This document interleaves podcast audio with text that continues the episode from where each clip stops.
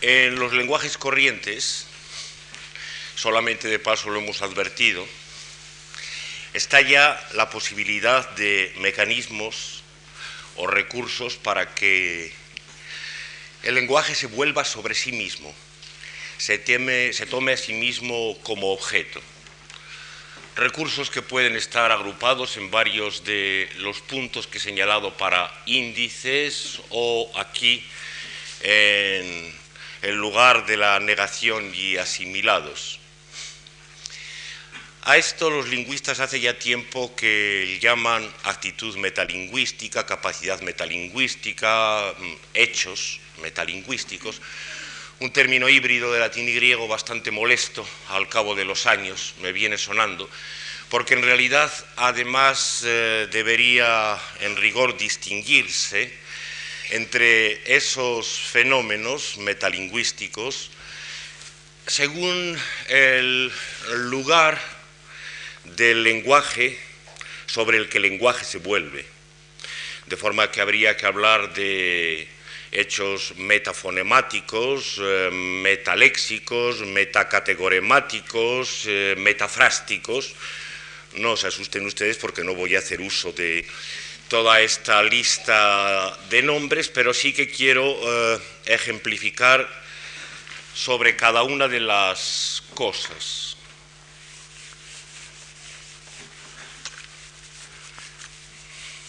En realidad deberíamos tener presente este dibujo del esquema, pero en fin,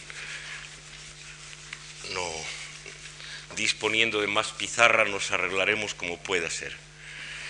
Eh, la lengua se vuelve sobre sí misma en el sentido de mm, lo metafonemático cuando toma conciencia de esa eh, parte del sistema que hemos colocado como base de la pirámide aplanada, de los fonemas, por ejemplo, y dice que torpe tiene cinco fonemas o eh, como cantaban las niñas, el nombre de María que cinco letras tiene,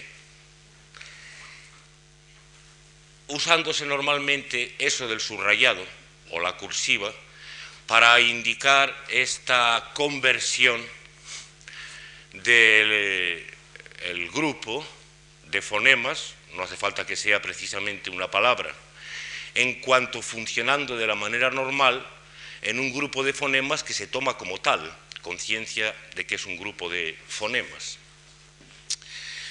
Después, los fenómenos metalingüísticos pueden referirse a las palabras en cuanto tales palabras, es decir, por ejemplo, si se trata de vocabulario semántico, en cuanto palabras cargadas de su significado. Y esto lo encontramos también a cada paso cuando, por ejemplo, en la frase formada por el epígrafe de un diccionario y su definición, encontramos cosas como cocodrilo, animal de la familia tal, del género tal, de la especie cual. Dicho de esta manera, está claro para el primer término que cocodrilo está tomado metalécticamente, metaléxicamente, la palabra con su significado y todo. En cuanto al epígrafe o primer término, aquello que va a ser objeto de definición.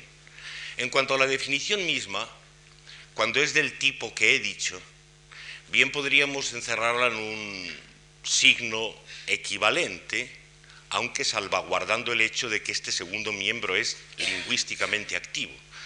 Es decir, animal de la familia tal, del género tal, de la especie cual, pretende efectivamente agotar el significado de cocodrilo remitiéndolo a una taxonomía, a una clasificación que pretende ser cerrada y simplemente situándolo allí.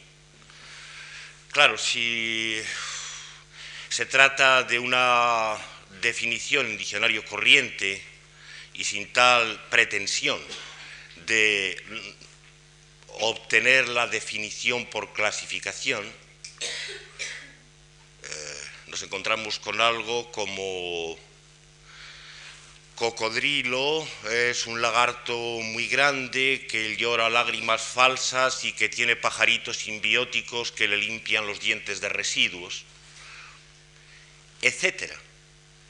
Porque está claro que en este caso la definición es interminable, o sea que si quisiéramos a ella encerrarla a su vez entre alguna especie de comillas, estas comillas encerrarían necesariamente vacíos. Lo cual tiene relación sin duda con que el significado de las palabras en las lenguas naturales a su vez es un significado abierto, no bien cerrado, no constituido por un número finito de notas. Pero lo que aquí nos importa sobre todo es que en un caso y en otro cocodrilo está entre comillas simples, tal como lo he escrito, es decir, metalingüísticamente tratado de otra manera, como eh, si la palabra, en vez de estar haciendo lo que normalmente debe, que es nombrar a los cocodrilos, estuviera nombrándose a sí misma. Otras formas de actitud metalingüística. Bueno, en realidad la mayor parte de lo que la gramática reconoce como subordinaciones eh, lo son. Que los hombres son todos iguales era la proclamación favorita de Enriqueta, donde, como se ve, ahí se está haciendo una cita con reducción a cita indirecta, a subordinación, por tanto, de tal forma que de lo que se está hablando es de una frase habitualmente pronunciada por Enriqueta, la frase todos los hombres son iguales. De manera que en ese sentido decimos que también tenemos ahí el lenguaje volviéndose sobre sí mismo. Otra manera, en las condicionales, en el tipo de periodo hipotético, que curiosamente la gramática escolar llama reales, para distinguirlas de las otras, que son las corrientes. Las llama reales porque nuestras lenguas, por ejemplo, van con indicativo cuando tienen verbo. ¿eh? Eh, ahora veremos que estas reales en verdad lo que son son las metalingüísticas, aquellas en que en realidad la prótesis y la apódosis, en lugar de funcionar como en las condicionales normales, que son las que podemos llamar eventuales. Eh, si, si vas mañana al puerto podrás encontrar a tu hermana. En lugar de funcionar así, funcionan de esa manera que dice, si no llegó usted ayer al cortijo antes de las cuatro, no es usted el asesino de la marquesa. Este es un, típico ejemplo de condicional, de condicional real. Todo el mundo percibe enseguida que ahí la condición y la relación establecida por el periodo hipotético no se refiere a hechos, si es que eso en otros casos tiene sentido, sino a la cuestión de verdad o falsedad, que es una propiedad naturalmente no de los cortijos, ni de los asesinos, ni de nada, sino de las proposiciones, como suele decirse, como dicen los lógicos. ¿no? De manera que esa condicional se convierte en una condicional corriente, es decir, eventual, normal, si la glosamos diciendo, si resulta que, si se averigua que, si viene a ser verdad que usted no llegó al cortijo antes de las cuatro, entonces será verdad, resultará, se habrá comprobado o demostrado que usted no es el asesino de la marquesa. De manera que eh, en su forma abreviada, en realidad lo que se está haciendo es darnos un cambiazo de hechos, de los que normalmente se llaman reales, por, en este caso, proposiciones. A esto vendría bien el tema metacategoremático. En especial, en fin, la frase misma, la unidad superior que hemos eh, distinguido, aquella que se cierra con la melodía de quinta mayor, la frase completa, continuamente sufre también indicaciones eh, metalingüísticas, que en este caso tendríamos que llamar, por tanto, metafrásticas. Hay a veces paréntesis y lo que se llama paréntesis cortos del tipo eh, tu padre, dicho sea de paso, no estaba ayer en la oficina, donde el paréntesis corto, por seguir la terminología, efectivamente es una anotación metafrástica sobre la frase de fuera. Tu padre, dicho sea de paso, no estaba ayer en la oficina.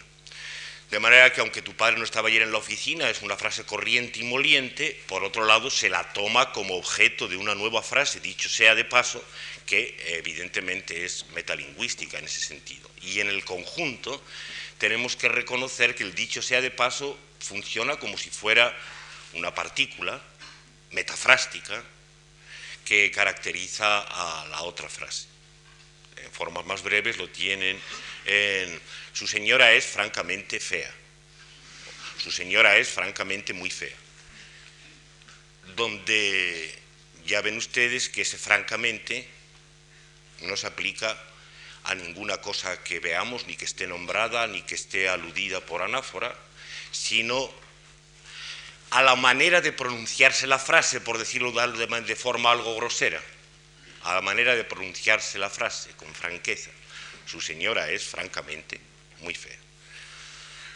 No nos entretengamos mucho ahora en ver en lo que pasa cuando en frases de este tipo se levantan las comas. Su señora es francamente muy fea. Donde, como ustedes ven, lo que pasa es que el elemento metafrástico ha dejado de serlo. Ha quedado incorporado en la frase, su señora es francamente muy fea, y entonces resulta que empiezan a aparecer formas de fealdad que son francas, por decirlo así, y señoras que son feas de una manera especial, que es esa manera de ser fea francamente.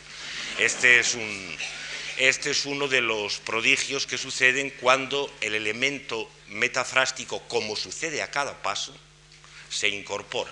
Hay que entender siempre esto de la lengua volviéndose sobre sí misma como con la posibilidad de que a su vez esta actitud metalingüística quede absorbida o corregida y entre, por tanto, a formar parte de los mecanismos que hacen evolucionar o enriquecen en algún sentido la lengua, cosa que ahora nos toca, nos toca muy de cerca. Muy bien, esto tiene una relación eh, inmediata con la cuestión o grupo de cuestiones de eh, nuestra sesión de hoy, que se llama lógica, gramática y realidad, porque si nos preguntamos ahora sobre qué es eso de la lógica o las lógicas, encontraremos que en realidad se pueden caracterizar como desarrollos de estos mecanismos metalingüísticos que ya en la lengua corriente se dan, pero de diferentes maneras. Es lástima que haya que contar con una ambigüedad difícil de superar respecto al término lógica, que es que a veces se toma como si hiciera alusión a alguna forma de teoría, e incluso se trata de considerar la lógica como una ciencia, lo mismo que también a veces los gramáticos, ya lo noté el primer día, meramente llevados por el motivo exterior del prestigio de la ciencia, se empeñan en caracterizar a la gramática misma como una ciencia. Y frente a eso, hay lógica en otro sentido, es decir, como un ejercicio lingüístico, como una forma de ejercicio lingüístico, como un lenguaje, como unos lenguajes. Es a esto segundo, sobre todo, a lo que de momento me voy a referir cuando diga lógica o hable de las, o hable de las lógicas. Eh, hay que notar antes que la gramática misma, según se la he presentado a ustedes, se puede decir que es naturalmente un metalenguaje. Es toda ella, toda ella una actitud metalingüística, puesto que habla de aquello que habla, aquello de lo que en principio no se puede hablar mientras está hablando, pero que se presta siempre a que se le convierta en cosa y entonces se pueda hablar de ello. De forma que la gramática y también los otros estudios lingüísticos naturalmente serían metalingüísticos todos, y la gramática sería un metalenguaje muy especial que ejerciera esa función de descubrimiento de lo que todo el mundo sabe sin darse cuenta de que lo sabe, según la cual definíamos la gramática. De manera que eh, la distinción entre una lógica y una gramática, por este lado, ya ven que se nos va haciendo mm, dudosa o difícil. Algo tiene eh, la gramática de una lógica si es que tanto la una como la otra, de alguna manera, toman el lenguaje, sus términos, sus conexiones, como objeto. Sin embargo, trataré de encontrar diferencias en los usos que habitualmente se han hecho de ambos términos, pero todavía previamente otra cosa. El primer acto gramatical es la escritura. Frente al lenguaje he presentado la escritura como un hecho ya cultural, algo que no se daba como el lenguaje en ese plano subconsciente que he tratado de definir, o planos, el plano en que está depositado el sistema de una lengua y de la lengua y el plano en que se construye la instancia de organización de una frase. La escritura no, como las artes, como el resto de la cultura, pertenece a los planos de la conciencia y de la voluntad habituales y corrientes. Y es en ellos el primer acto gramatical, es decir, el primer acto en que la lengua se vuelve sobre sí misma. Digo el primero, bueno, por un lado porque es lo primero que a los niños les enseña en la escuela, es decir, apenas el niño lleva un par de años hablando lo que se puede decir bien, lo cual quiere decir que el lenguaje ha quedado sumido debidamente en la subconsciencia técnica para que funcione, se le lleva a la escuela y se le hace volver a tomar conciencia de aquello que había caído en el olvido técnico. Se le enseña a escribir, si cae en un sitio donde la escritura sea del tipo que suele llamarse ideográfico, no voy a entrar en discusiones sobre los tipos de escritura, su conciencia se dirigirá mm, sobre todo a los elementos del orden de la palabra, si en cambio está en una escuela, en una cultura donde la escritura sea alfabética, pues su conciencia se dirigirá sobre ese otro, sobre ese otro plano de la lengua, sobre los, sobre los fonemas propiamente y en su día, si es caso, sobre los acentos que ya le comprometen otra vez con el orden palabra y sobre las puntuaciones que, como veíamos el segundo día, algo tienen que ver, aunque muy imperfectamente, con el nivel de la frase y de los comas de, y de, los comas de frase. De esas diferentes maneras, la escritura fuerza una vuelta a la conciencia de ciertas partes de la lengua. No voy a entrar aquí ahora en la crítica que es muy fácil y evidente. Evidentemente esa vuelta a la conciencia se produce siempre mezclada con un mayor o menor volumen de pedantería, es decir, de teoría falsa, todas las ideas son falsas, acerca del lenguaje que en vez de, que en vez de hacer que la escritura, por ejemplo, sea correctamente fonémica, pues hace que no lo sea y por supuesto que aberraciones semejantes se pueden dar en escrituras de otro, de otro orden. La China, por ejemplo. Es fácil, aun sin conocer el chino, es fácil darse cuenta de aberraciones también de tipo pedantesco o cultural. Lo que importa es que es el primer acto de conciencia sobre la lengua y esto va a marcar un sino a la escritura.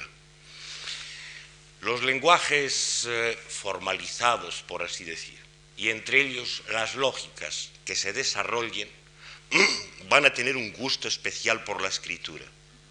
Se van a desarrollar sobre todo gracias a la escritura y en el último término del desarrollo serán lenguajes puramente escritos.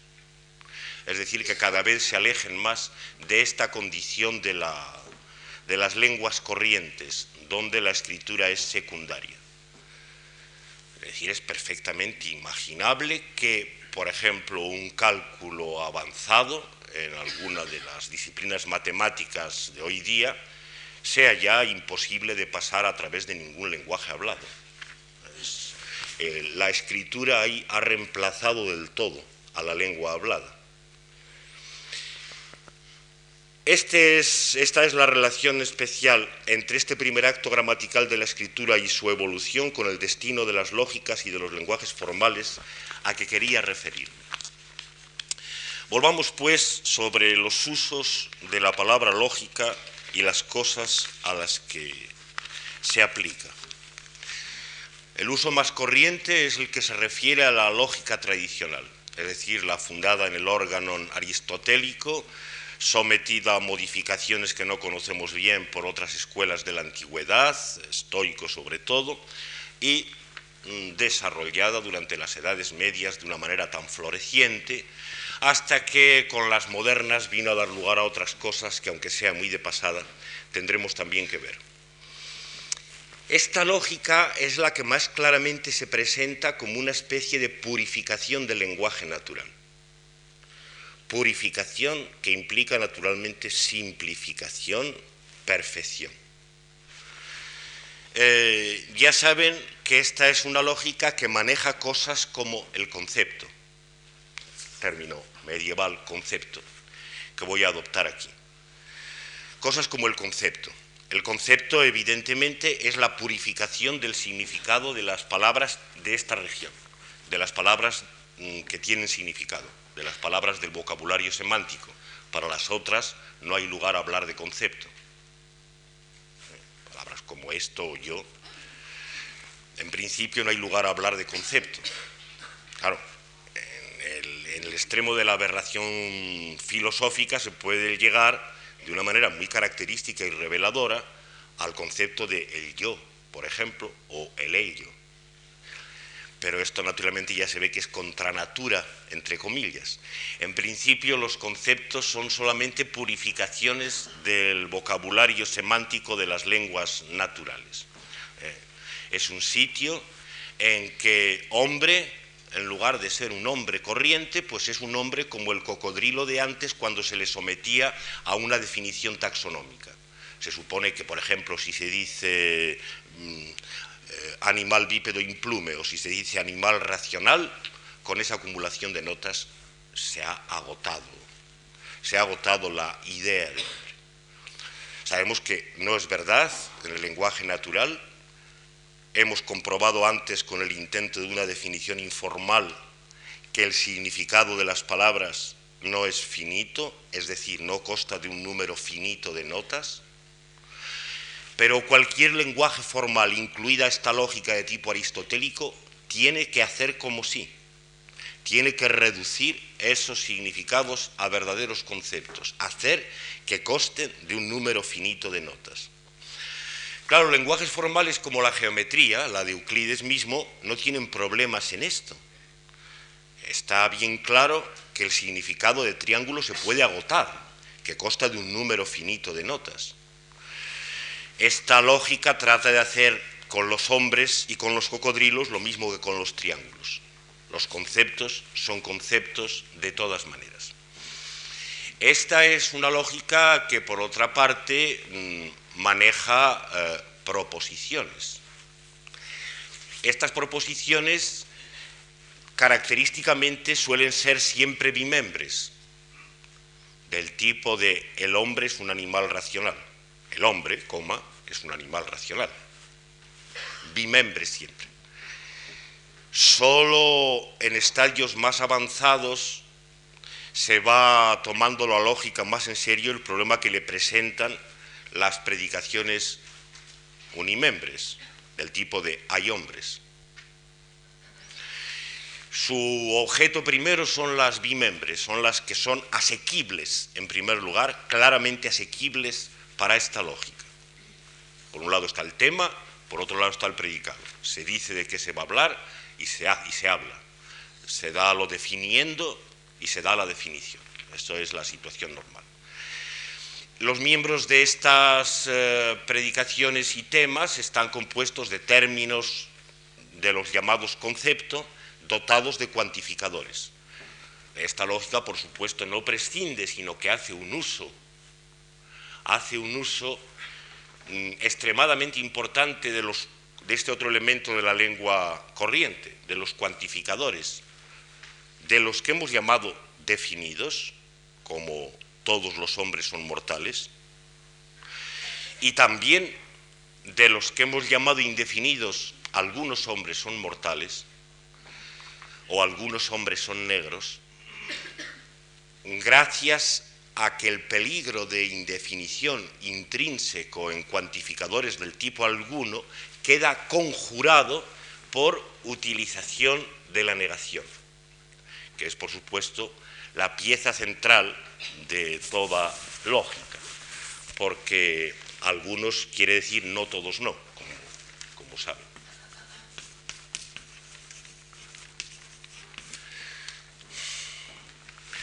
De manera que, queriendo decir algunos, no todos no, se entiende que esto pueda someterse a la formalización y no incluir demasiado, demasiado problema. Eh, después, esta lógica se ocupa mucho de la relación, a su vez, entre proposiciones sucesivas y que forman sistema, es decir, lo que se llama silogismo y demás. Eh, entra, entra a ocuparse de, los, de las diferentes cuestiones de verdad y falsedad. Esto acaba por ser la ocupación, digamos, central, o por lo menos eh, la más frecuentada en este tipo de lógicas. Se trata de evaluar mm, con verdad o con falsedad proposiciones no se les ocultan ya a los antiguos que eh, proposiciones del tipo del periodo condicional que antes hemos citado crean problemas gravísimos respecto a la cuestión de verdad o falsedad. Es decir, por ejemplo, si, mañana, si mañana llueve no se verá la luna, es una cuestión que para reducirla a una valoración de verdad o falsedad exige un juego con la verdad o falsedad de la prótesis en relación con la verdad o falsedad de la apódosis y después la cuestión de la verdad o falsedad de la relación entre ambas, que se presta a complicaciones. Eh, Filón, entre los lógicos antiguos, fue especialmente famoso por la dedicación al planteamiento de las diferentes posibilidades de verdad o falsedad en los llamados juicios hipotéticos. Este tipo de lógica, después de todo, se ha seguido desarrollando siempre, hasta nuestros días. Entre las cosas que en nuestros días se llaman lógica, una parte es esto. Eh, la lógica de Quine y de Tasky es esencialmente esta, especialmente centrada en esta cuestión de la evaluación de la verdad o falsedad de las proposiciones.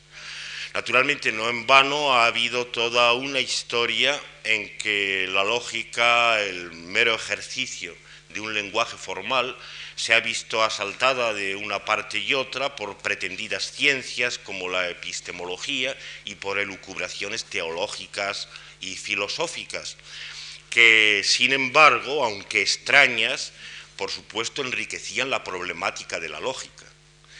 Este es el resultado de las nuevas maneras en que hoy la evaluación de verdad o falsedad se presenta entre los lógicos. Mejor dicho, por acudir a la terminología que no me gusta nada de estos lógicos del tipo de Quine o del de Tarski, a esa parte de la lógica que ellos llaman eh, semantics, semántica, donde eh, con una aberración que denuncio muy explícitamente, la noción de significado se ha aplicado ya, sin rebozo alguno, a las proposiciones. Es decir, como si las proposiciones, frases purificadas del lenguaje natural, pudieran tener un significado igual que las palabras, y si fuera a ese significado al que correspondieran las notas de verdad y falsedad. Esto, sin entretenerme mucho, salvo lo que me digan en el coloquio, lo denuncio como una aberración de tipo fundamental en este género, en este género de lógicas.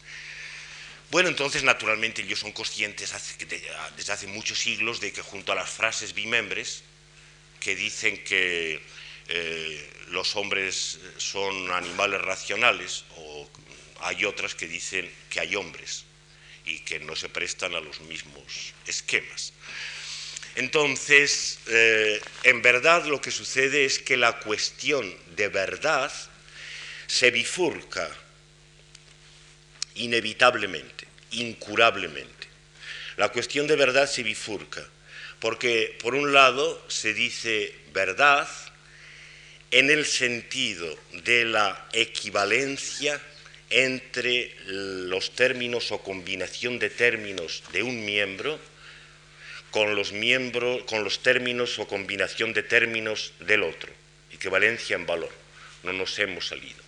La verdad de este tipo es la verdad que está ejemplificada en los lenguajes formales de tipo geométrico. Está claro que un triángulo tiene tres ángulos, es una verdad de este tipo. Esta, es una tautología demasiado franca y demasiado declarada, pero vamos, si cogen ustedes otra verdad geométrica, como los tres ángulos de un triángulo miden dos rectos, aunque les parezca a primera vista que no, porque está muy disimulado, efectivamente de lo que se trata es de una reducción a tautología, exactamente porque nadie puede evitar saber que los eh, cuadriláteros, los cuadriláteros, que eso que se llama, que eso que se llama eh, cuatro rectos, en realidad se puede llamar cuadrilátero en general y nadie ignora que un triángulo no es más que un cuadrilátero partido por la diagonal o mejor todavía que un triángulo combinado en espejo consigo mismo no puede menos de formar un cuadrilátero más o menos feo. De manera que, de manera que eh, bien mirado, les doy un ejemplo de demostración informal, adrede, bien mirado, lo que, la, verdad que aparentemente no es tautológica, se demuestra tautológica y las demostraciones características de la geometría consisten en reducir a tautología verdades que aparentemente no lo son. Así que tenemos un sentido del término verdad mm, que se refiere justamente al juego o combinación entre los términos y a la equivalencia entre unos, a la equivalencia posible entre unas proposiciones y otras, o entre un término y una proposición, etc. Luego hay otro, otro sentido del término verdad, que es el que no puede menos de ponerse sobre el tapete cuando se dice hace frío, ya no hay hierba en el prado, hay hombres en el mundo, porque ahí evidentemente la verdad por tautología no se ve cómo, se podría alcanzar no habiendo ni siquiera dos miembros entre los cuales se pudiera decir que el uno es igual que el otro. No habría para un lenguaje más formalizado, un lenguaje aritmético, no habría sitio para un signo igual, que es el equivalente formalizado de la cópula, de la cópula es, rigurosamente empleada. Entonces, eh, la lógica misma tiene que plantearse otro sentido de la palabra verdad. Y bueno, hace muchos años que el planteamiento entre estos lógicos actuales pues andaba por esas formulaciones metalógicas del tipo de eh, si la nieve es blanca. Tengo que coger esta porque es que a ellos, a pesar de todo, les gustaba mucho este ejemplo que precisamente no es, no es un ejemplo de frase unimembre, como yo preferiría, sino bimembre. Pero aún así tienen que plantearse respecto a él el otro sentido de, el otro sentido de la verdad. Dice, eh, la, nieve es blanca, eh, la nieve es blanca, ¿es verdad? Sí, solo sí, la nieve es blanca. Donde el primer, la nieve es blanca, está encerrado entre comillas, ellos suelen emplear estas, aunque yo creo que cuando lo que se está citando que cuando lo que se está citando son frases enteras deben emplearse deben emplearse las dobles. La nieve es blanca eh, es verdad. Esto es una bimembre citada, blanca, respectivamente, que forma a su vez una bimembre metalógica, es verdad respecto a esto.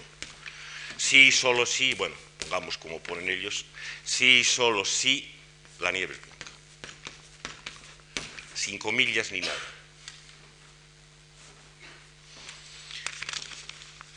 Ellos, sin duda, eh, están pensando, aunque en ninguno de los trabajos logré verlo con claridad, están pensando en un uso del artículo, el inglés de o el nuestro, la, en que la nieve es esta nieve que anda por aquí, esta que se ve. Es una averiguación respecto a la realidad más inmediata.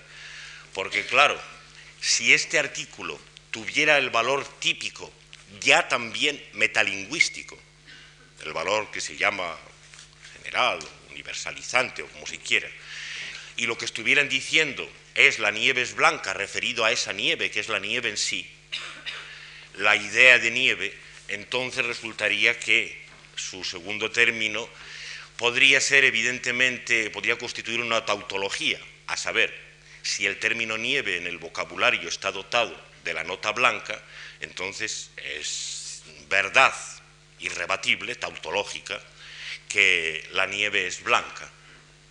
De manera que habría que decir, la nieve en general puede decirse que es blanca si la nieve, término depositado en el aparato, tiene entre sus notas la nota blanco. Pero creo que en general ellos no pensaban en esta posibilidad y que usaban el artículo de o la con el otro valor primario y corriente. La nieve es esa nieve de ahí, esa nieve de ahí. Entonces, esa nieve de ahí es blanca si solo si esa nieve de ahí es blanca.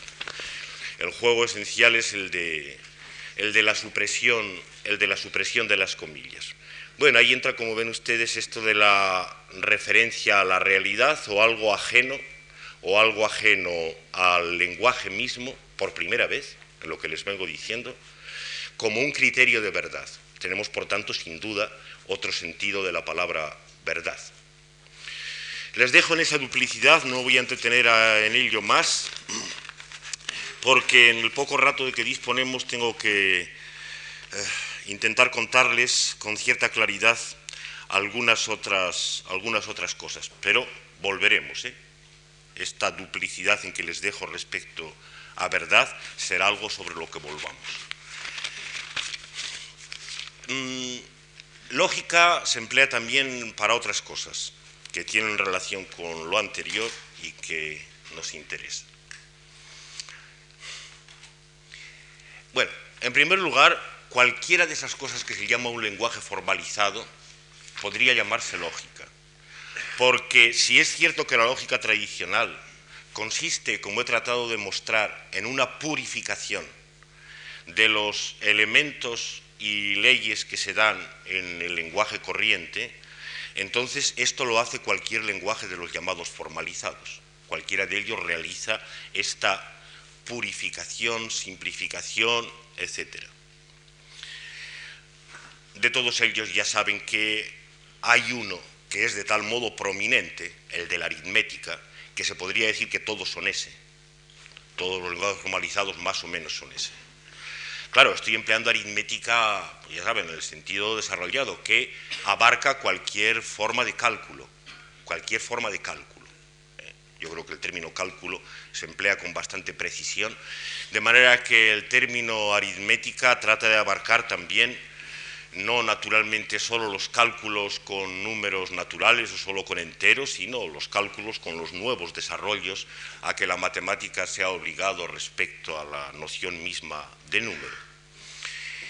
¿Qué es el lenguaje del aritmética? Ah, perdón entonces, como ven, parece que distingo de raíz dos lenguajes matemáticos, este de la aritmética, incluidos todos los cálculos, y aquel de la geometría al que antes he tenido que referirme. Evidentemente no se me oculta que en el progreso mismo de las actividades matemáticas, los dos lenguajes no han hecho otra cosa que intentar confluir de diferentes maneras, y ahí tienen como ejemplo eximio, me parece, el del desarrollo de la geometría algebraica, o tal vez más en general la geometría analítica, en que partiendo de la correspondencia entre ciertas formas de cálculo, ecuaciones en primer lugar, y ciertas curvas, efectivamente se trata de que los dos lenguajes confluyan en una misma cosa.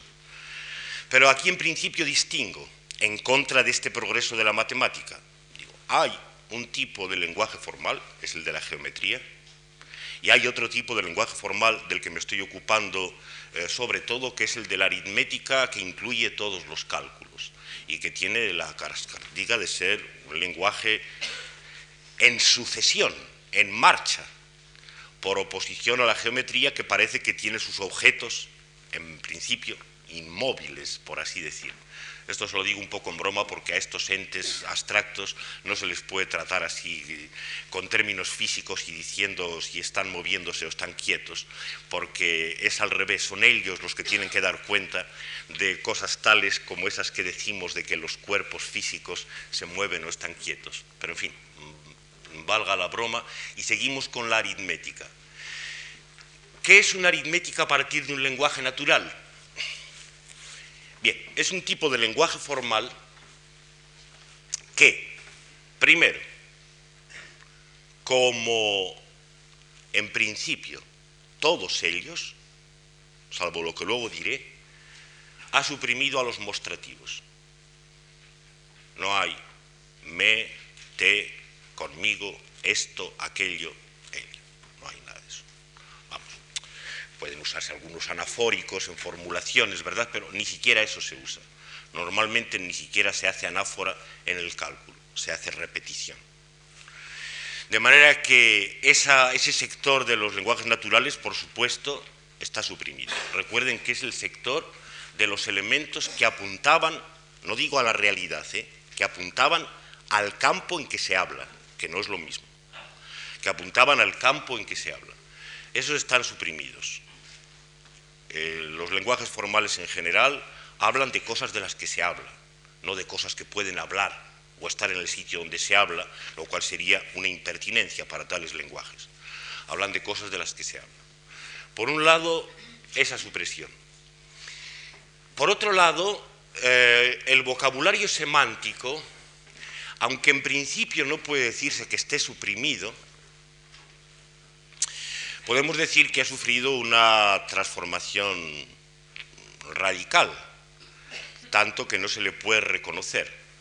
En un álgebra escolar corriente, cuando se dice A más B igual tal, uno eh, sospecha, si es que no está seguro, que A y B son números y no ninguna otra cosa, no, figuras, no constituyentes de otro orden, de manera que hasta las letras que en ese tipo de álgebra se contraponen a los números, letra frente a coeficiente, en definitiva solo son semánticas de una manera muy aparencial, porque se sospecha que debajo de ellas, no solo debajo de las incógnitas como X, sino debajo de las otras, lo que hay en definitiva son números también, como los que aparecen explícitamente fuera de las letras.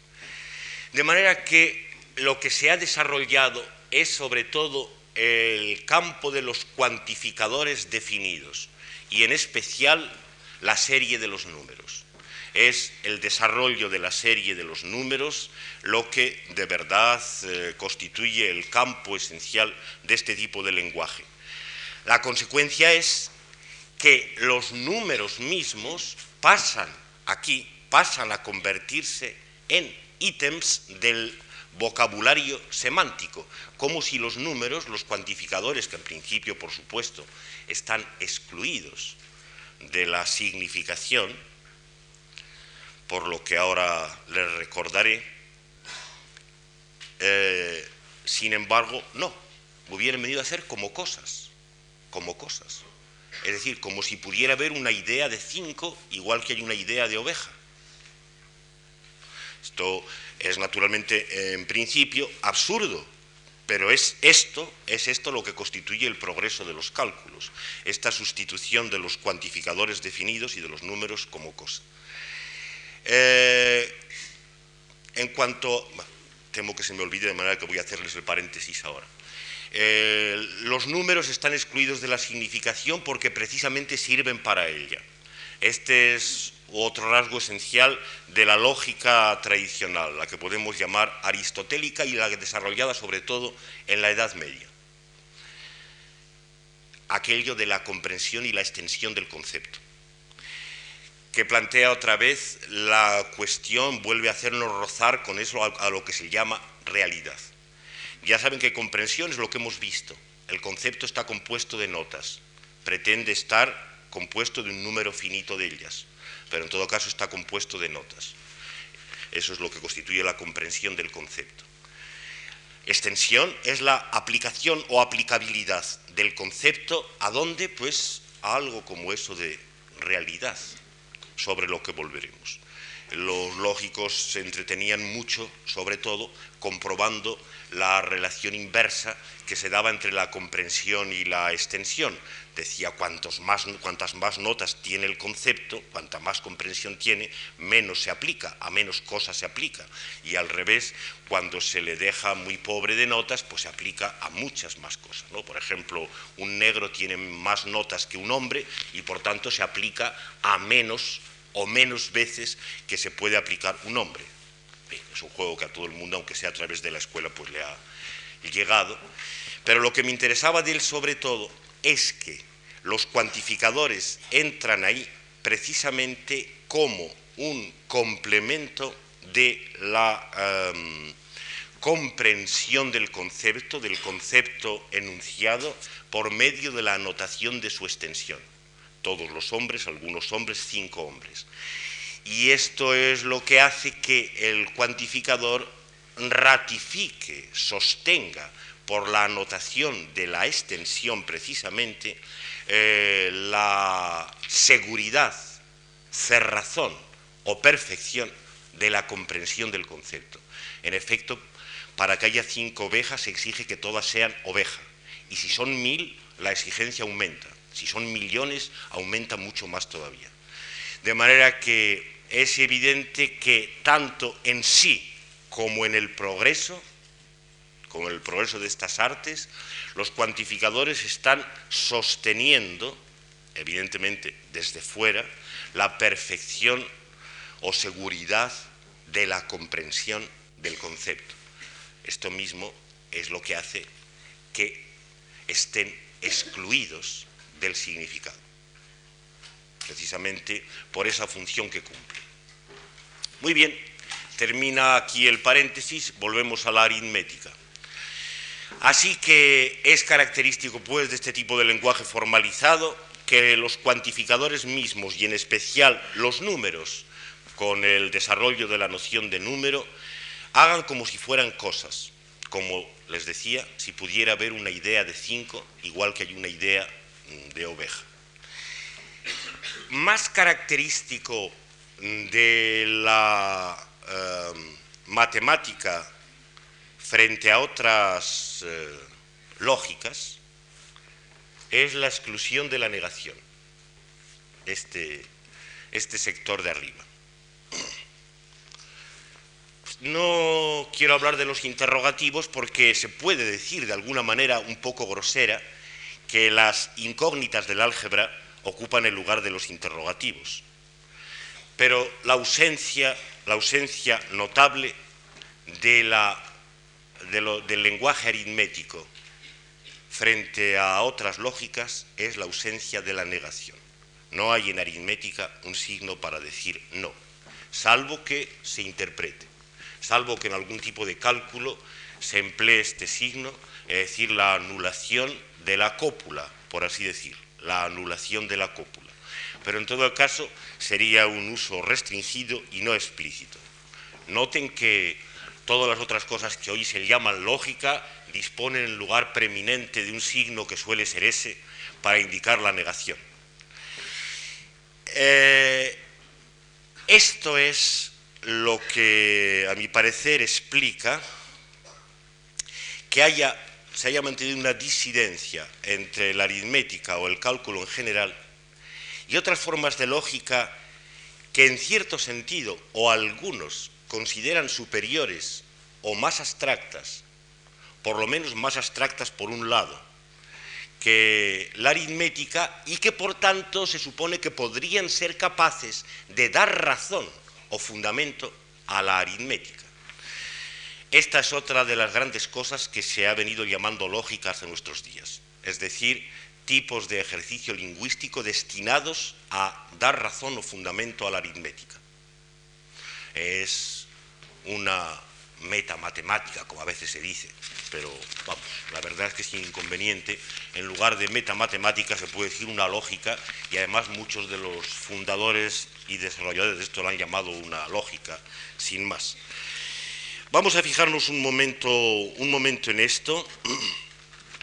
Es la lógica en cuanto fundadora o dando fundamento a la matemática. Esto es, eh, esto es una cosa que se ha desarrollado sobre todo en los últimos siglos, claro, ha florecido sobre todo en los últimos siglos.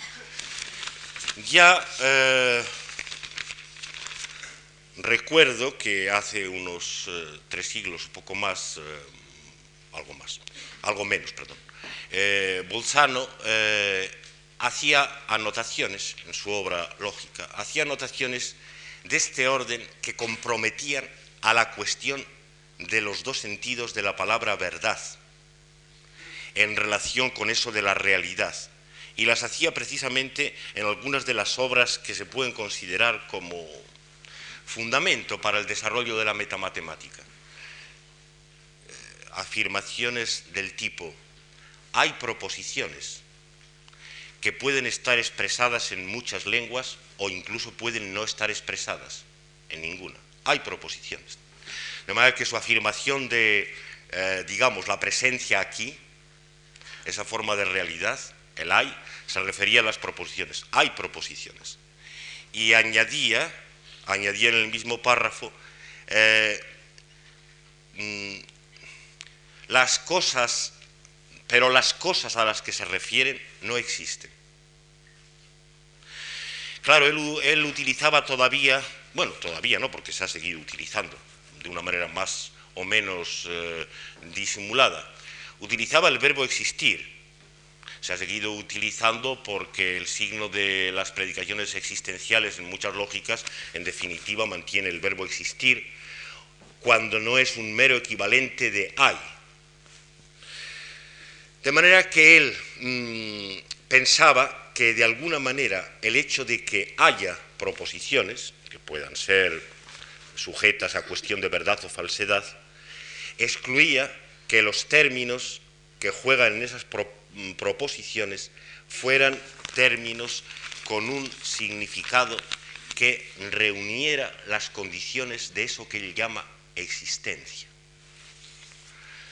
Existencia era un término que había inventado la teología, en principio exclusivamente para, para Dios, que trataba de conseguir que Dios fuera el que es, Dios es el que es, por tanto, total, cerrado, único, etc. Y que al mismo tiempo que lo hubiera. Esas dos cosas son las cosas que reúne el verbo existir y naturalmente ya ven cómo en la formulación de Bolzano se emplea. Hay proposiciones. Las cosas a las que esas proposiciones se refieren no, no existen. Y lo más útil que se plantea en esa obra es el doble sentido del ser acerca de, que una proposición sea acerca de. Que una proposición sea acerca de, efectivamente, se ve que se desdobla en dos cosas. Una proposición es acerca de tal y tal, en cuanto que juega con los términos tal y tal juega con los términos tal y tal, por tanto, es una proposición acerca de tal y tal. Y una proposición es acerca de cuando influye sobre lo que está fuera del lenguaje. Esta es una cuestión en la que, en la que tenemos que pararnos. Estoy, si doy la razón a esto que más o menos se deja extraer de las formulaciones de Bolzano, si doy la razón a esto, lo que les estoy diciendo a ustedes es que cuando la predicación no es acerca de, en el sentido de ser un juego con los términos, y por tanto es metalógica y tautológica. Cuando no lo es, actúa sobre la realidad en todo caso sobre lo que está fuera del lenguaje. Esto quiere decir que solamente se les puede negar este tipo de actividad y de influencia sobre lo exterior a las formulaciones perfectamente tautológicas de estos lenguajes formales, aquellas en que el sentido verdad consiste precisamente en el juego entre los términos, las que podemos llamar mm, pedagógicas entrarían aquí. Eh, si realmente, si realmente con mm, lo del cocodrilo es un animal de la clase tal o clase cual, no se nos está haciendo otra cosa que colocar el término cocodrilo en su sitio de la clasificación, pues esta proposición o cualquier otra pedagógica no influiría sobre la realidad. Hay en el lenguaje corriente muchas más predicaciones pedagógicas de las que parecen, todas ellas bimembres, pero solamente estas serían las que podrían considerarse eh, siendo acerca de en el primer sentido. Todas las demás, es decir, no solo las que el día pasado les distinguía a ustedes como teniendo diferentes modalidades de actuación, las órdenes y ruegos, las preguntas de una y otra clase, eh, las llamadas y demás, sino las predicaciones mismas, en la medida en que no fueran así, lo que les pasaría es que están actuando. Lo que le parece es que están actuando, es decir, modificando, modificándolo de fuera de una manera o de otra. Es decir, que una cosa como hay cerezas, o no están bien maduras, o no te creas que, no te creas que, las, eh, que las quimeras tienen garras de león. Cualquier cosa de esas lo que está haciendo es alterando, alterando algo que está fuera, de, que está fuera del lenguaje. Sobre eso volveremos. Ahora sigo todavía un poco eh, sobre la lógica en el sentido de em, procedimiento para dar razón del, lenguaje matemático. No se desinteresen aquellos de ustedes que no tengan especial interés por las matemáticas, porque cuando digo matemáticas estoy diciendo al mismo tiempo el lenguaje último de la ciencia, es decir, la manera más perfecta en que la ciencia cree que se puede hablar acerca de la realidad, de manera que está claro que el asunto nos afecta a todos. Eh, bueno, mm, yo no sé mucho y además tengo que dar saltos de todas maneras por la hora que es. Eh, para darles una idea de cómo se puede establecer eh, un lenguaje formal de este tipo, tal vez los ejemplos más claros son los de la lógica de Bull. No sé si el propio Bull llamaba esto lógica o no, no me, no me acuerdo en este momento. Lo cierto es que es uno de los fundamentos más inmediatos de, eh, la lógica en el sentido de metamatemática, ¿no? que utilizaba los cuantificadores de una manera especial y las letras del álgebra también. Decía, por ejemplo, X, Y. Estos, estos términos quieren, quieren decir los que son tal o cual. X son los que son X y Y son los que son Y. Y llamaba uno a la clase total, es decir, a la clase de todas las maneras que se puede ser, de todos los X e Y, y llamaba cero a la clase nula es decir, a la clase donde, no hay ningún X y Y ni nada de eso. Bueno, eh, me interesa hacerles ver el casamiento entre la lógica tradicional, la aristotélica, y estas nuevas formas de lenguaje. Eh, por ejemplo, fórmulas del tipo, bueno, pues las de las de los tipos de silogismo aristotélico y escolásticos, ¿no? Formas del tipo de todos los hombres son mortales, ¿no? Eso eh, aquí tiene que decirse así. Está muy claro. Esto de uno menos sí ya saben que es lo que suelen llamar el complemento, el complemento de i. Es decir, constituye los que no son i. Entonces, como esto quiere decir la unión inmediata, quiere decir, ahora lo veremos, cuando pongamos X6, Quiere decir eso, esto quiere decir el conjunto de los X y de los que y de los que no son Y. Es, nulo, pues eh, todos los hombres son mortales. Escrito de una manera un poco distinta, ¿no? Con tal de que X valga por hombres y Y valga por mortales, ¿no? ¿Eh? Bueno, otro, otro ejemplo de lo mismo. Como les digo, el escribir simplemente junto, como si fuera en álgebra corriente un producto, quiere decir a la vez.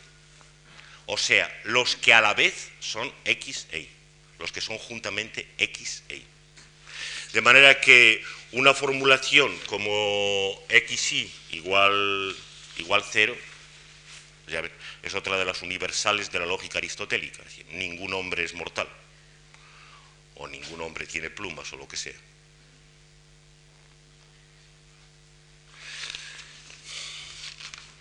Ah, por supuesto, que el lenguaje se arregla de la manera antes sugerida, a otro propósito, para introducir los cuantificadores indefinidos, los, de tipo, los del tipo algún. De manera que, por ejemplo, otra forma de las proposiciones, algunos hombres son mortales, algún hombre es mortal, de alguna manera tiene que arreglarse para escribirla. Esto podía escribirlo como contrario de esto, pues creo que es lo que Bull eh, mismo hacía, diciendo V. Pero no es generalmente lo que se hace porque se prefiere eh, acudir a esa forma de introducción de la negación que les he dicho y decir no es cero. De manera que con eso ya está dicho, algunos hombres son mortales, algún hombre, algún hombre es mortal, etc y mm, algún hombre eh, no es mortal, o si prefieren, es no mortal, se diría naturalmente utilizando lo del complementario que antes hemos visto. Esto es no igual a cero, esa clase no es nula.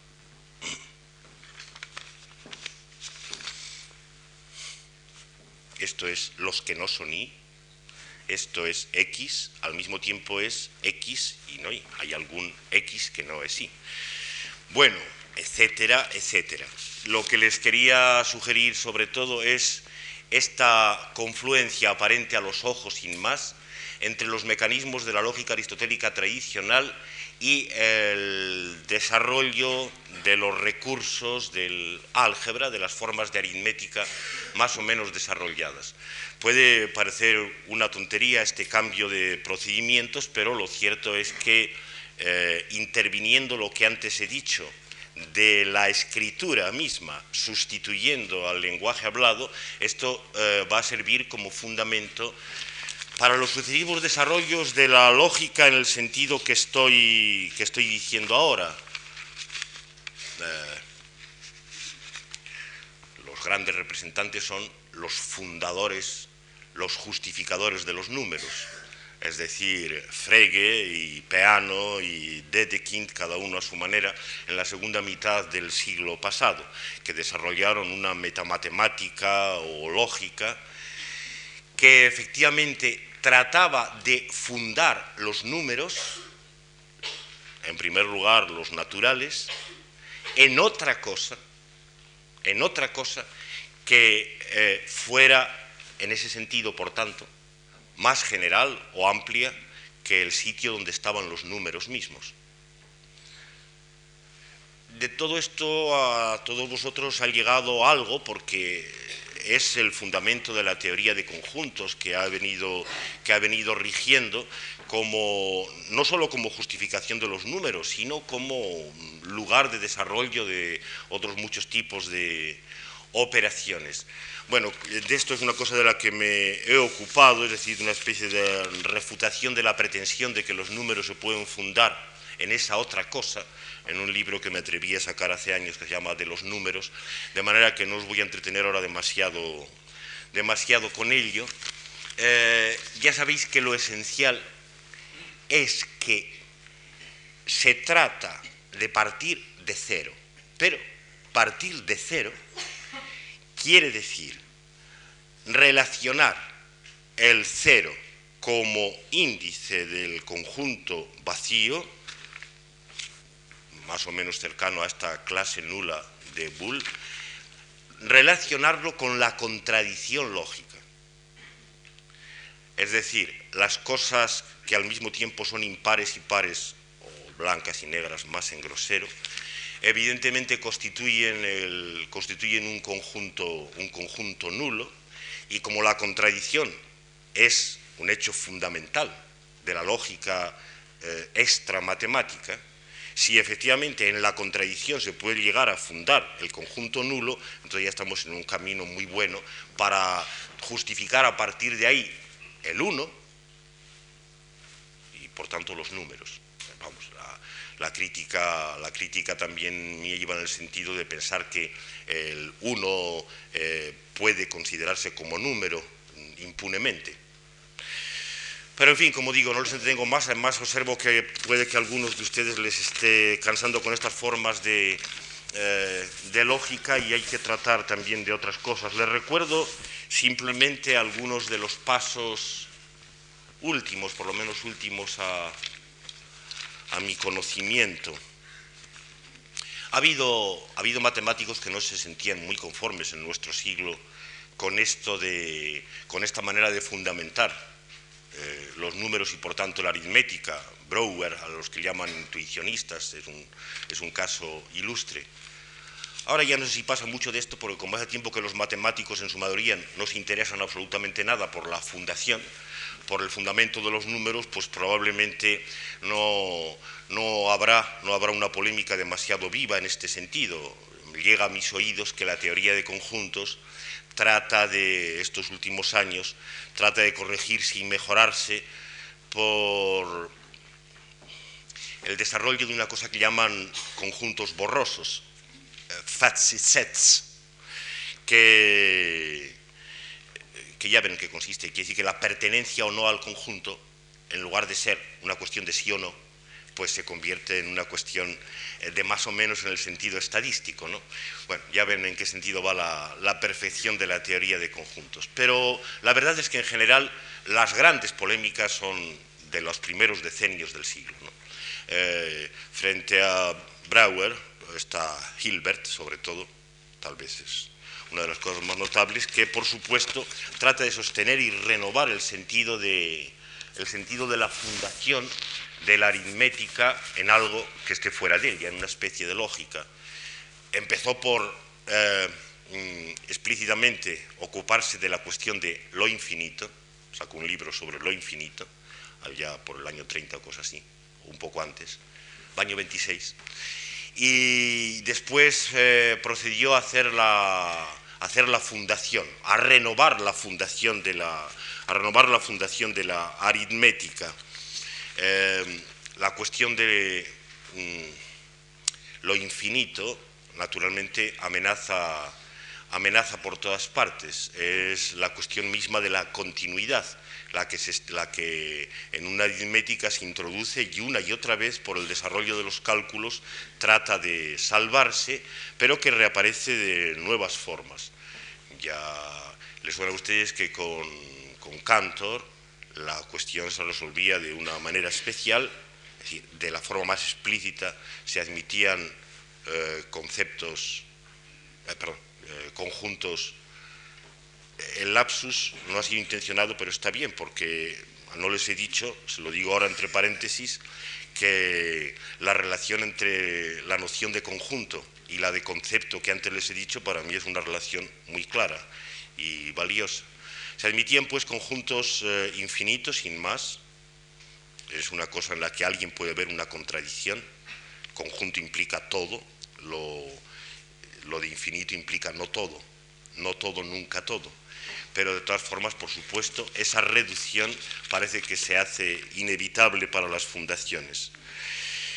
Bueno, voy a, voy a terminar esta parte, todavía nos queda alguna otra cosa de la que hablar.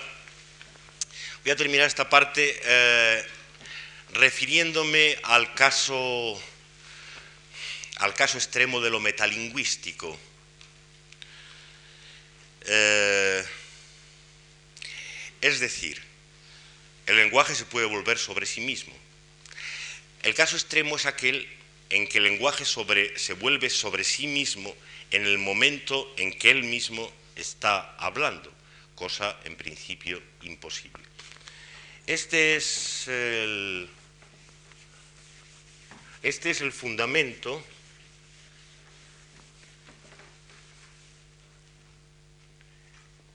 de un hecho que es central para la lógica, que es el que en su forma más grosera se llama el sofisma del mentiroso, que ustedes conocen. Las formas, las formas habituales de formulación del sofisma, pues claro, pueden con alguna razón mm, rechazarse diciendo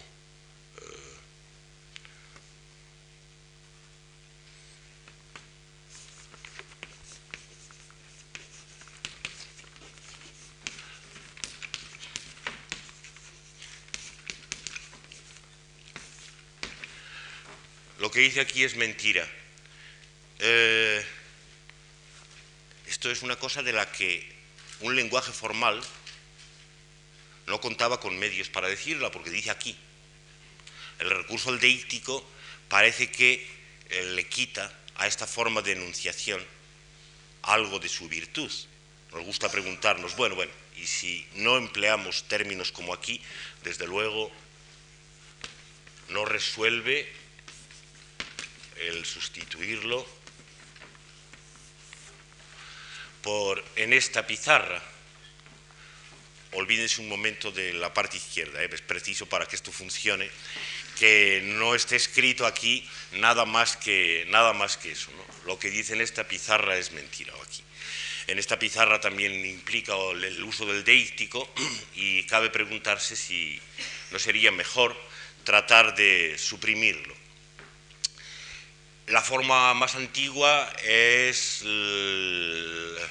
la de eh, todos los corintios dicen siempre mentira. Todos los corintios mienten siempre que hablan. Todos los corintios mienten siempre que hablan, en boca de un corintio. Todos los corintios mienten siempre que hablan. Esta es la forma de los antiguos. Bueno, si el gentilicio molesta, tal como ellos lo empleaban, desde luego la cosa no cambia si decimos pastores. Si un pastor, si un pastor bien caracterizado como pastor se pone a decir todos los pastores mienten siempre que hablan. el, chisme funciona exactamente de la, misma manera. Pero claro, son lenguajes naturales hasta ahora, como ustedes para que esto funcionara de una manera coactiva, se nos exigiría primero que el concepto pastor estuviera bien definido, fuera un conjunto cerrado, que no lo es. Es decir, hay gente que puede ser pastor o a medias. ¿eh? Y un zagalillo o un mayoral, pues vaya ustedes a ver si son pastores o no son pastores, y si por tanto entran en, entra en eso. Para que entonces pudiéramos decir todos, porque si no, no podemos decir todos.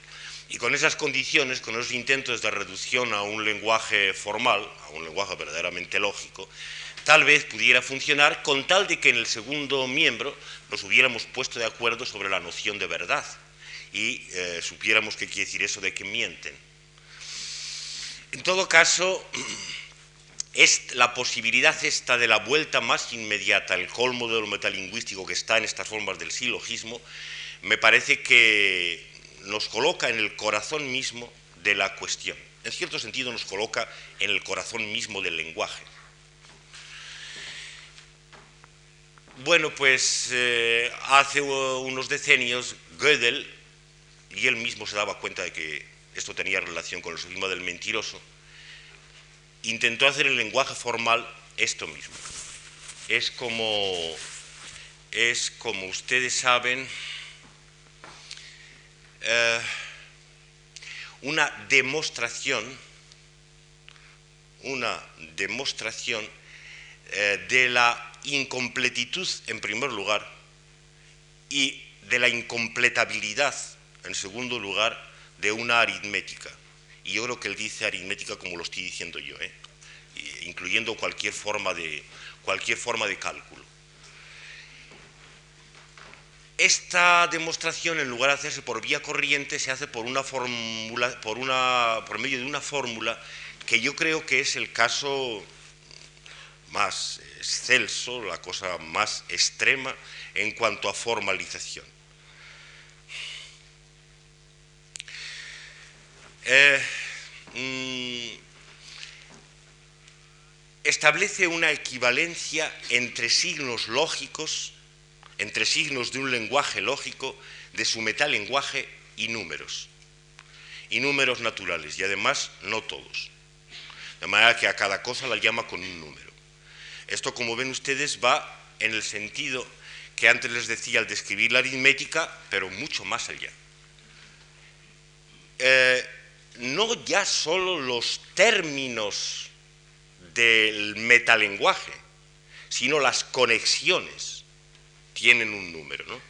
Tienen un número. De manera que no solo, no solo es que, por ejemplo, a nada se le dé un número, ya no me acuerdo si él le da el número uno u otro, sino que, por ejemplo, al abrir paréntesis se le da un número y al cerrar paréntesis se le da otro número.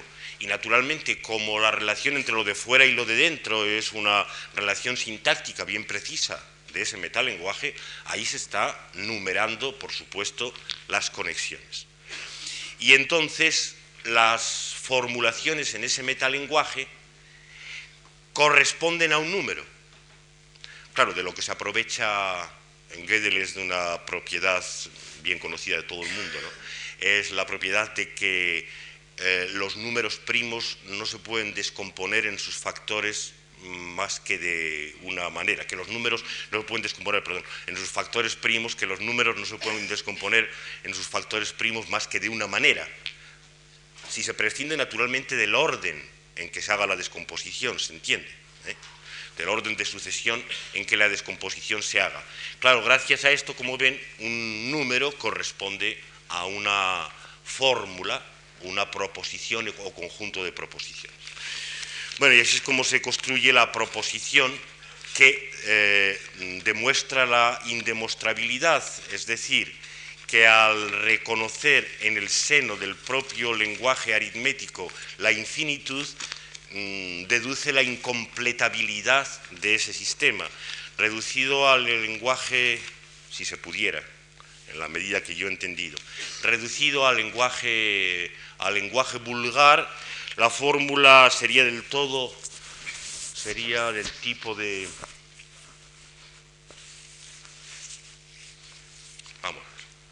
metiendo comillas dentro de comillas. Es decir, eh, es imposible probar la afirmación que resultaría de completar la afirmación incompleta de que es imposible probar que probar la afirmación que resultaría de eh, completar con su nombre la afirmación incompleta de que es imposible eh, demostrar la afirmación, probar o demostrar la afirmación que resultaría de completar con su nombre la afirmación incompleta de que, etc.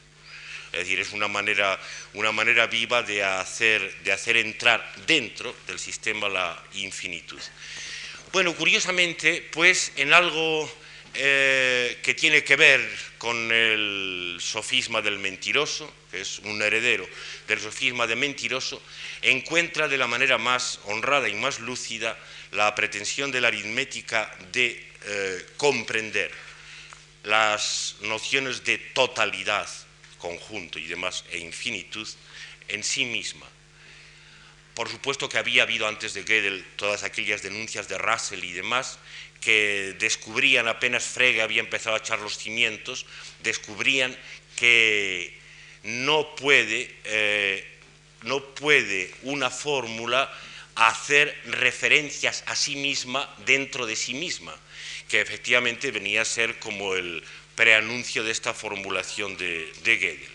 Así que la autorreferencia llevada a su extremo nos revela de la manera más clara y más hiriente algo de lo que está ya dado desde el momento en que el lenguaje corriente y natural, tiene esa capacidad de volverse sobre sí mismo, que por supuesto le es propia, inherente. Bueno, hay algunas cosas más a las que se pueden llamar lógica, me refiero ya solo a una más porque tenemos que ir terminando. Eh, otra cosa a la que se puede llamar lógica es el desarrollo de un lenguaje lógico que trate de dar razón de las, de las lenguas naturales. Esto no es una gramática. ¿eh? No olvidéis que una gramática era simplemente un descubrimiento de lo que todo el mundo sabe. Ahora se trata de un metalenguaje, de una lógica capaz de dar razón por sus medios de la gramática, digamos, de la gramática sí, y de las funciones en general de las lenguas naturales. Yo no sé si alguien le llama esto lógica de ordinario, es la que recientemente se desarrolló sobre todo por obra de Montague y los que después de su muerte le han, le han seguido.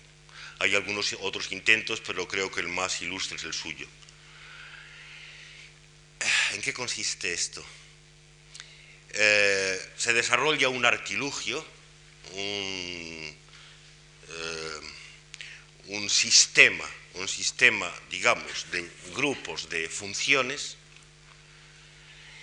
que, por medio de sus leyes propias y sus conexiones, tiene que dar cuenta de una producción y la gramática de esa producción de una lengua corriente como el inglés. Este es pues un intento en, en, otro, sentido que contiene algunos elementos muy interesantes a nuestro propósito. Bueno, por supuesto, el intento de Montague no puede hacerse, eh, ni siquiera, no puede ni siquiera intentar hacerse sobre el inglés, porque inmediatamente se reconoce que el inglés, como cualquier lengua, pues no tiene límites. Y a una cosa a la que, a la que no tiene límites y que por no tener límites está cambiando constantemente, pues no hay quien la coja. De manera que no es precisamente de el inglés de lo que se intenta dar cuenta, sino de un fragmento de inglés. Es un fragmento relativamente modesto de inglés el que Montague toma para sus experimentos.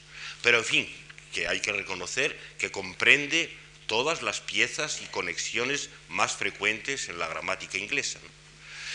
Y entonces eh, se, se, trata de establecer por medio de su artilugio, que él llamado así un poco arbitrariamente tal vez sistema de grupo de funciones, se trata de establecer algo que se vuelva, se pretende, más racional que lo que es la lengua, que encuentre su, su fundamento en un aparato matemático y por tanto en ese sentido más puro que los lenguajes naturales.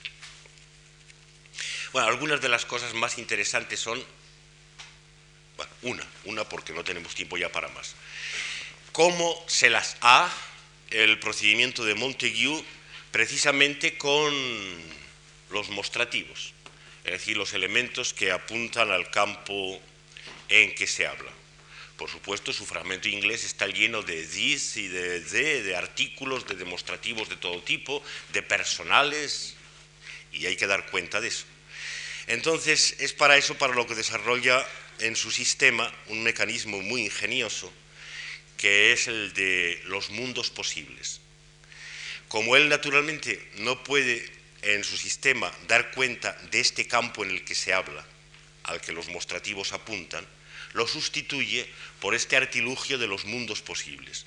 Supone que cada vez que se habla, cada acto de hablar determina un mundo, lo supone con razón, y como él naturalmente cree en los conjuntos infinitos, porque si no esto no marcharía, inmediatamente establece el conjunto de mundos posibles que así sustituye a los deíticos y entra en su aparato. No sé si acierto a decírselo con la bastante claridad, pero me interesaba eh, para proseguir y llegando al final de esta sesión un poco larga y calurosa, me temo. Eh, hay, otras, mm, hay otras cuestiones que suelen tratarse aparte en la lógica, que son las de la lógica modal.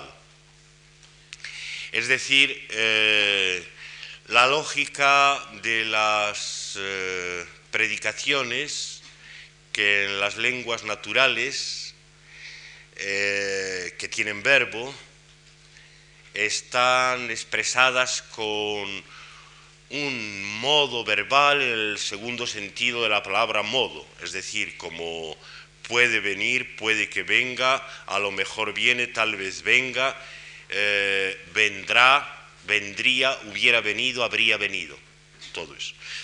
Este tipo de predicaciones naturalmente plantean para la lógica cuestiones especiales, ya desde la antigüedad se intentó mm, de alguna manera resolver al menos algunos de los tipos más de los tipos más simples. Aquí no voy a entrar ya en discusiones sobre las formas de lógica modal que me sean más conocidas. Aquí de lo que se trata sobre todo es de que entra eso de el tiempo, porque eh, cuando se hacen predicaciones eventuales, tal vez venga, o promesas del tipo mañana voy a tu casa, o vendré si ustedes quieren, lo que se está introduciendo es algo, en efecto, en principio, muy extraño a las predicaciones. Es más extraño que la mención de la posibilidad. Uno comprende todavía que se pueda comprender en posibles, sobre todo que se pueda predicar en posibles, sobre todo si, ha admitido la invención aristotélica de los entes en potencia es decir, de la reducción de los entes en potencia a verdaderos entes de los que se puede hablar. Todavía, eso sí, pero evidentemente eh, hablar, predicar, se predica de hechos, de cosas que están ahí. Cuando se trata de predicar de cosas que no están ahí, que se dice que no están ahí, la cosa se vuelve complicada. Y más complicada que en las predicaciones en irreal, si hubieras estado lo habrías visto, ahí todavía se puede resolver diciendo que hay la implicación de una predicación negativa que acompaña a la otra, más complicadas en las formas más elementales, tal vez llueva mañana, mañana te lo traigo, etc. ¿Quién se atreve a decir que ahí hay una predicación? ¿Cómo es que eso son predicaciones? ¿De qué hechos se está predicando? Aquello que antes enunciaba de que quitando las predicaciones meramente pedagógicas o de juego con términos, todas influyen, cuando se llega a estos casos, pues se ve que están haciéndolo de la manera más paladina, más descubierta. No podrían ser predicaciones, nada de extraño los apuros de las diferentes lógicas modales para intentar reducir esto a los esquemas del juego con las proposiciones, con las frases propiamente de decir. Bueno, esto nos lleva a lo que tiene que ser ya último por esta noche. A ello nos lleva, digo, tanto la consideración de las predicaciones modales como el artilugio de los mundos posibles de Montague, que es eh, la vuelta que les había prometido sobre la realidad, sobre la realidad, que ha aparecido a varios respectos en uno de ellos cuando nos hemos tenido que referir a elementos deícticos que apuntan a este mundo en el que se habla.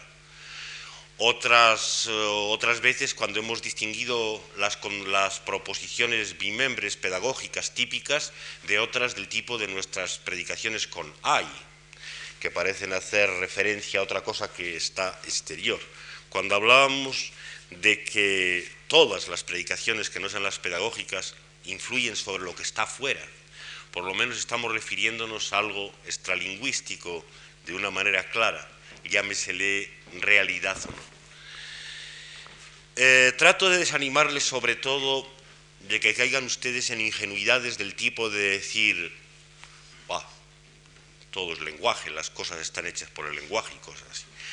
Para evitar esas cosas eh, conviene precisar todo lo posible después de lo que hemos visto acerca de lenguajes lógicos, las maneras en que el lenguaje y también los lenguajes lógicos, entre ellos los naturales y los formales, las maneras en que constituyen la realidad. este término tiene naturalmente primero que definirse con claridad, saber exactamente lo que entendemos por eso. Pero vamos, mi táctica es siempre emplear los términos como los usa la gente, purificarlo en el sentido de, en el sentido de los lenguajes formales un poco, pero desde luego de ninguna manera eh, desvincularlo del uso vulgar y cotidiano. Realidad que es las cosas, la realidad, esa cosa con lo que se tropieza uno cuando, cuando va fuera, eh, que se opone a la idealidad y cosas así, eso que los padres dicen a los hijos de la realidad es muy dura, esta es la realidad y la manera en que los científicos se permiten de vez en cuando hablar de la realidad. Todo ello debe quedar comprendido en la noción. De manera que mm, hablo al mismo tiempo de la realidad de las cosas y de cada cosa, y de la realidad como un pretendido conjunto de las cosas en general, la realidad, la realidad toda. Y hablo, y hablo de ello con estas sugerencias del lenguaje corriente, la principal de las cuales es que se oponen al lenguaje, a la lógica, a las ideas, que están fuera. Esto, desde luego, es lo que está más claro en materia de realidad. Y efectivamente, en un cierto sentido, tenemos que reconocer que las cosas están fuera, que la realidad de las cosas y la realidad en general está fuera, se entiende, del lenguaje. Fijaos bien en significativa que es esta tendencia ingenua e irreprimible al colocarse así y decir que la realidad está fuera, es decir, como si se diera, por supuesto, que dentro es el lenguaje es el sitio donde estamos. Y decimos que la realidad está fuera. La reconocemos como algo que está fuera, exterior, sobre lo que se puede influir, sobre lo que el lenguaje mismo puede influir también, de las maneras que hemos dicho, puede transformarla. Bueno, eh, la purificación de la noción es una cosa a la que he llegado justamente en estudio gramatical, no en otro sitio no por vía de ninguna filosofía o ciencia que desde luego no, eh, no, lleva sino a perdederos que a todos no son más o menos conocidos. Entonces, se parte de que hay dos modos de referencia aparentemente intercambiables o en competencia. Un modo de referencia es el del vocabulario semántico, los nombres de las cosas, y otro modo de referencia es el de apuntar con los deísticos. De manera que yo puedo decir aquella o puedo decir una mujer. Y parece que me estoy refiriendo a lo mismo. Estoy haciendo cosas distintas, ¿eh? pero las dos frases que he dicho son de modalidad distinta. Aquella, seguramente la estoy llamando. Una mujer más bien es una exclamación. Pero eso es lo de menos en este, en este momento. El caso es que parece que la referencia se dirige al mismo sitio y que en un caso se hace por medio de un vocablo semántico y en otro lado por medio de un deíctico, acompañado o no del dedo. Bueno, pues es fácil reconocer... Ah, perdón. Eh, intervienen los nombres propios. Es decir, por ejemplo, en lugar de, hacer como estoy haciendo todo el rato, de mm, decir me, conmigo, a mí, yo, apuntándome, en cuanto que soy el que hablo, puedo designarme o dejar que me designe cualquiera diciéndome un señor que está ahí subido, por medios puramente, bueno, el ahí ya no es puramente semántico, pero bueno, un señor que pertenece a tal tipo de sociedad con tales y cuales características. Y también puede optar por un medio que aparentemente es intermedio, que es designarme por el nombre propio.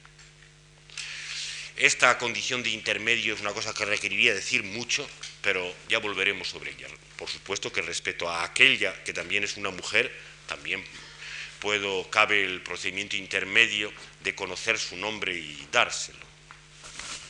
Me interesa sobre todo poner los otros dos.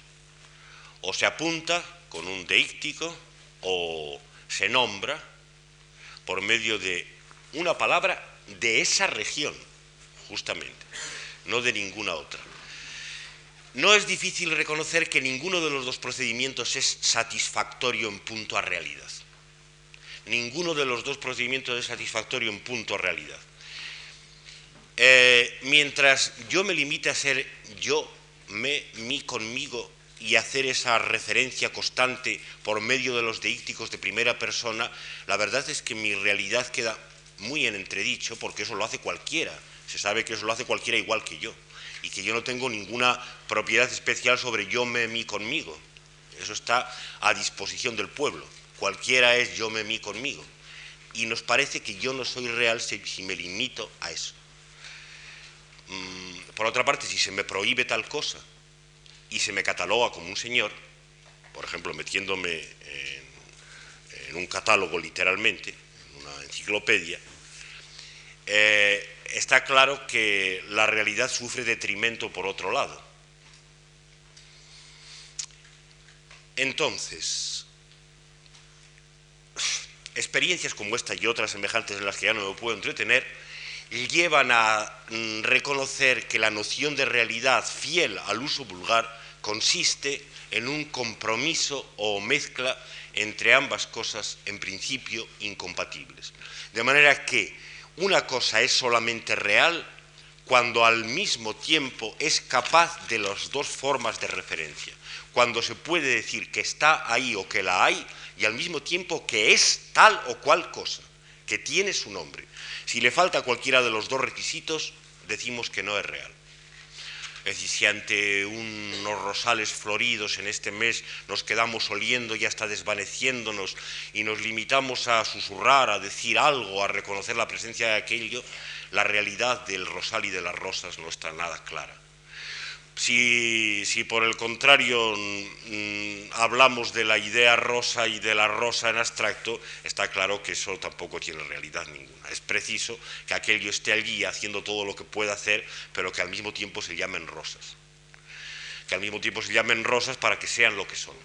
Si no, podría ser cualquier cosa, cualquier, podría ser cualquier otra cosa, como yo podría ser cualquier otro, y entonces eso tampoco sería realidad que valga. Muy bien, esa es la noción de realidad y entonces ya de paso se va viendo como, el lenguaje, primero el lenguaje corriente, el natural, constituye la realidad. Groseramente se puede decir, la constituye por mitad.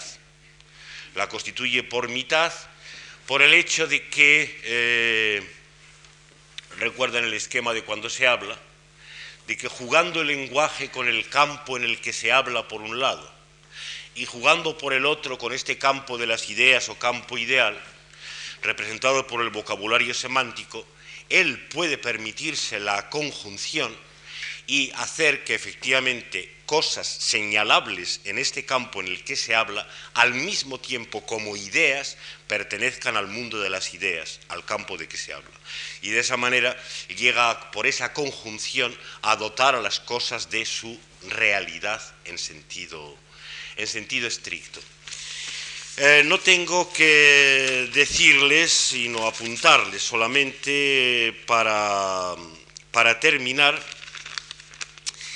que el lenguaje de la física, vamos, llamo física a la ciencia, por excelencia, así como pensando que todas las demás son aproximaciones de la física. ¿no? Además, los antiguos, los antiguos eh, para decir ciencia, decían eso, perifíseos que podemos traducir.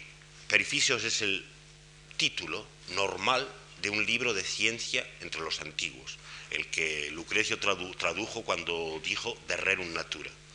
Y entonces physis y rerum natura, por lo que vamos viendo, ya veis que se pueden traducir un poco anacrónicamente con la realidad tal como definida ahora mismo.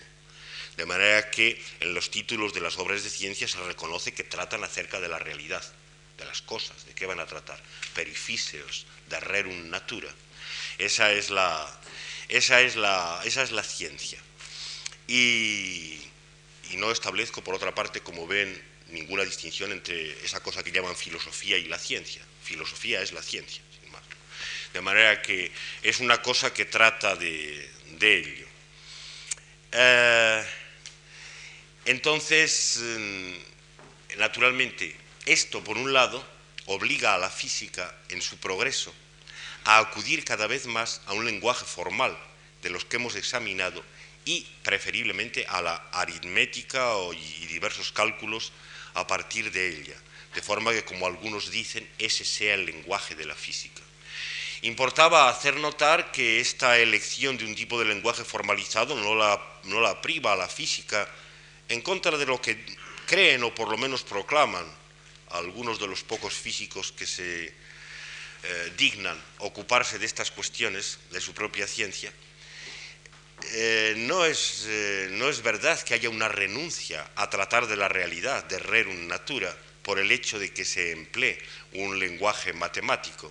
Por el contrario, con el empleo del lenguaje matemático no progresa sino este afán de que por medio de los números el concepto quede ratificado y naturalmente al ratificarse el concepto, si al mismo tiempo se piensa que no se está hablando en el vacío, que la física no es una matemática, no es un juego, sino que usa la matemática, si al mismo tiempo se, se, mantiene eso, naturalmente se consigue que la realidad de las cosas y la realidad en general se pretende esté cada vez más asentada y más y más firme.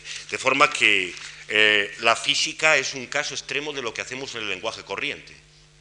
Eh, la ciencia es un caso extremo, no es nada del revés, ni nada por el estilo. Es una condición necesaria que en general la física, para cumplir esta función de hacernos creer en la posibilidad de que verdad y realidad sean lo mismo, tenga que ignorarse a sí misma como lenguaje una física que empezara por tomar conciencia de que él ya es un caso de lenguaje, mal iba. Una, una física no puede definirse a sí misma empezando por decir física es un caso de lenguaje que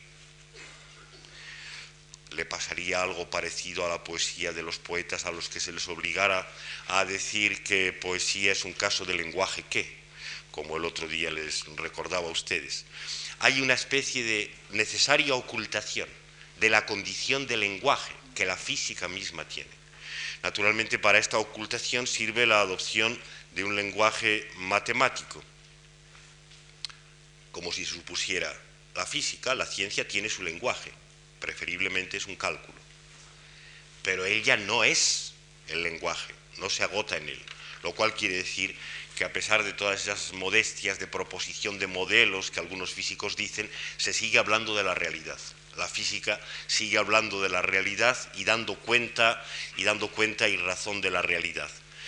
Bueno, termino pues presentándoles muy escuetamente la oposición entre realidad y verdad, que va un poco en el sentido de aquel aforismo que Einstein se dejó decir en un rato en que no estaba haciendo eh, física si es que lo que él hacía era propiamente física, sí, sí lo era, por lo menos cuando, cuando el desarrollo de las, de las fórmulas. En un rato en que desde luego no estaba haciendo física, aquello que todo el mundo sabe de que las fórmulas de la ciencia, mm, cuando se refieren a la realidad, no son verdaderas, y cuando son verdaderas no se refieren a la realidad. Está muy bien formulada ahí la exclusión mutua las eh, fórmulas lingüísticas, diríamos en general, en la medida en que actúan, y ahora supongo que ya se que referirse a la realidad hacia afuera es actuar, en la medida que actúan, no son verdaderas, están excluidas de la noción de verdad o falsedad. Y en la medida que no, en la medida que juegan con sus propios términos, por supuesto, pueden contar con la verdad, que en definitiva es la tautología, pero en ese momento pierden todo derecho esas fórmulas lingüísticas a referirse a algo que esté fuera del lenguaje mismo. Esa es más o menos la situación. Con esto me paro y no sé si con lo mucho que he hablado nos va a quedar un rato para que ustedes me digan algo. ¿Qué hora es, por favor? Nueve y cuarto, nada menos.